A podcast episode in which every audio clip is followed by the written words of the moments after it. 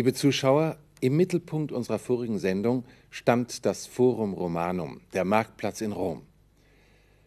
Auf dem Forum wickelte man aber nicht nur den Handel ab, sondern führte auch die politische Diskussion. Redner versuchten hier die Öffentlichkeit anzusprechen. In foro videbitis et audietis non solum mercatores, sed etiam oratores.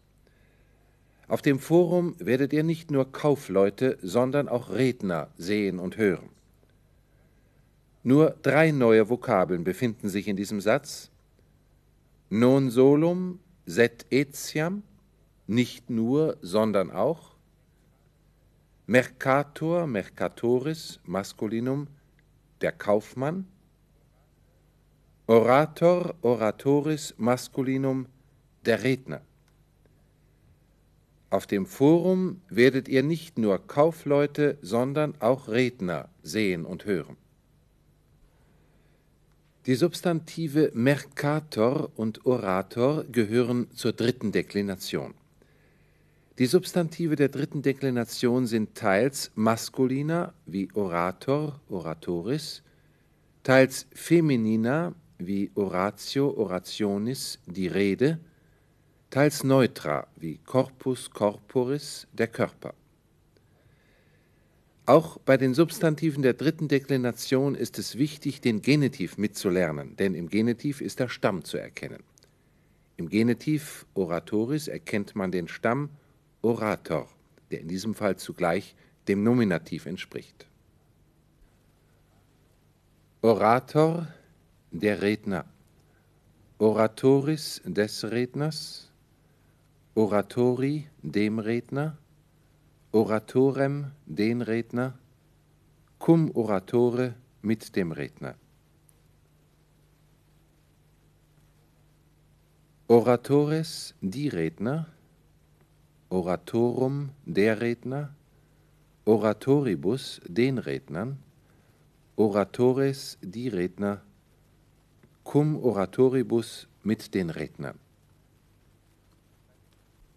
Bei den Substantiven auf o onis wie Oratio, Orationis die Rede, ist im Nominativ Singular der Konsonant des Stammes, nämlich n, abgefallen versuchen Sie, die Formen der folgenden Kasus selbst zu finden.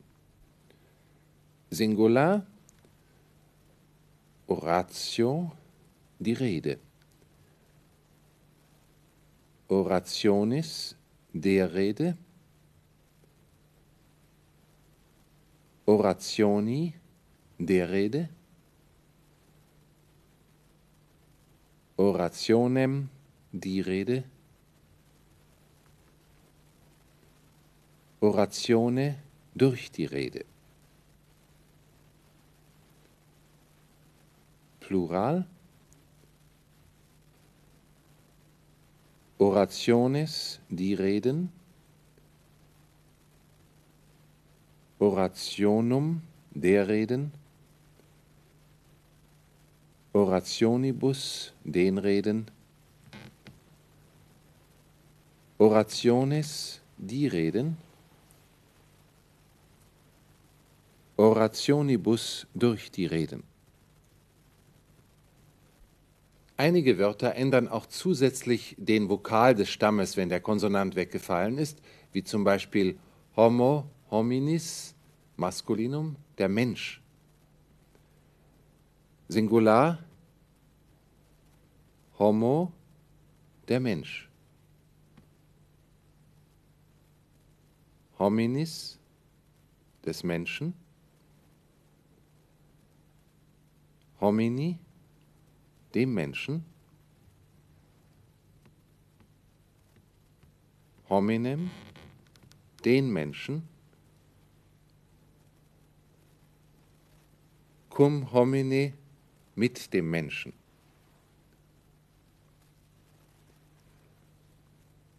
Plural. Homines, die Menschen,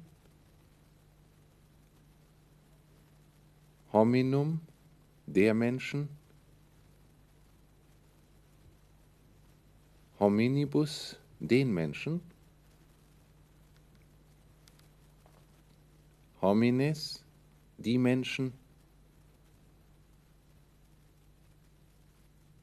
cum hominibus, mit den Menschen.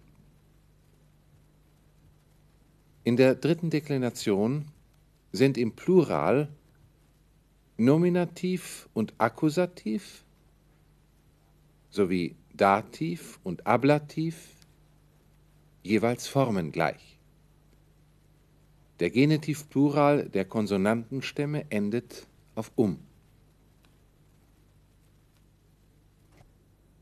In foro videbitis et audietis non solo mercatores, sed etiam oratores. Auf dem Forum werdet ihr nicht nur Kaufleute, sondern auch Redner sehen und hören. Ein guter Redner, das war in Rom ein angesehener Mann. Als Anwalt vor Gericht oder als Politiker konnte er die Kunst der Rede mit Erfolg einsetzen. Eine bestimmte Ausbildung zum Redner gab es nicht. Man lernte ausschließlich an Vorbildern. Hier galt der Mos Majorum, der Brauch der Vorfahren. Tacitus beschreibt den Werdegang eines Redners in seinem Dialogus de Oratoribus, Kapitel 34, wie folgt. Der junge Mann, der bereits die notwendige Elementarbildung besitzt, wird von seinem Vater zu einem Redner in die Lehre geschickt. Das heißt nichts anderes, als dass er seinen Meister bei allen seinen Auftritten begleitet und so die Redetechnik studieren kann. Aus der Reaktion des Publikums lernt er unmittelbar die Wirkung bestimmter Argumentationsweisen und rhetorischer Mittel.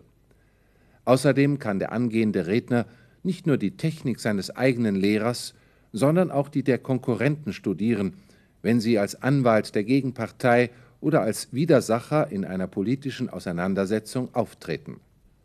Ein Beispiel soll zeigen, welchen Einfluss die Redner in Rom allein durch die Macht des Wortes hatten. Der römische Senat hatte beinahe schon das Friedensangebot des Pyrrhus angenommen, als der blinde alte Appius Claudius auftrat. Er sprach vor den Senatoren so eindringlich über die verhängnisvollen Folgen dieses Angebots, dass sie den Frieden ablehnten und den Kampf gegen Pyrrhus fortsetzten.